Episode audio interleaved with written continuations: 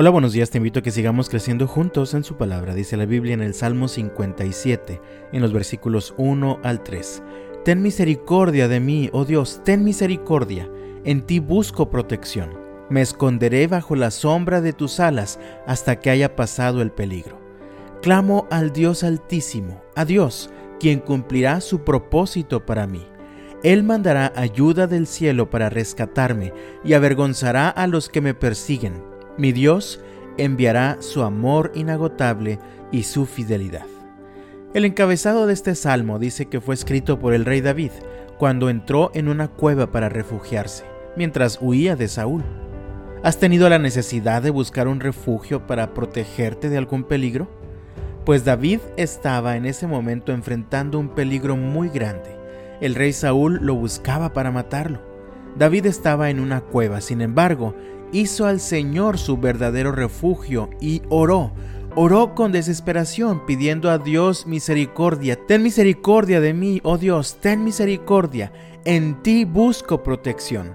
Me esconderé bajo la sombra de tus alas hasta que haya pasado el peligro.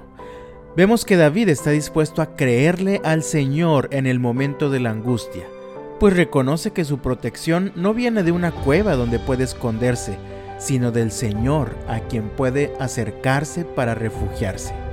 David clama al Señor, clama con desesperación, pero seguro de dos cosas, tal como vemos en los versículos 2 y 3. Clamo al Dios altísimo, a Dios, quien cumplirá su propósito para mí. Él mandará ayuda del cielo para rescatarme y avergonzará a los que me persiguen. Mi Dios enviará su amor inagotable y su fidelidad. David confía en que Dios tiene un propósito para su vida. Dios tiene un propósito para la situación que enfrenta. Él confía que el propósito de Dios es bueno para su vida, así que descansa y espera que el Señor cumpla su propósito para él. Además, David confía en que el Señor enviará su ayuda. Él se sabe acompañado por Dios y por su ejército de ángeles. Él se sabe victorioso aunque la amenaza y el peligro permanecen. Solo así, bien seguro y refugiado en el Señor, Él puede expresar lo que dijo en el versículo 7. Mi corazón está confiado en ti, oh Dios, mi corazón tiene confianza. Con razón puedo cantar tus alabanzas. La Reina Valera traduce, mi corazón está firme. Y cuán necesario se vuelve un corazón firme para seguir adelante y perseverar en medio de la prueba.